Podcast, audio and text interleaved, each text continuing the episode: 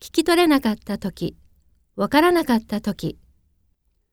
Once again, please. Pardon? I beg your pardon? Excuse me? I don't know.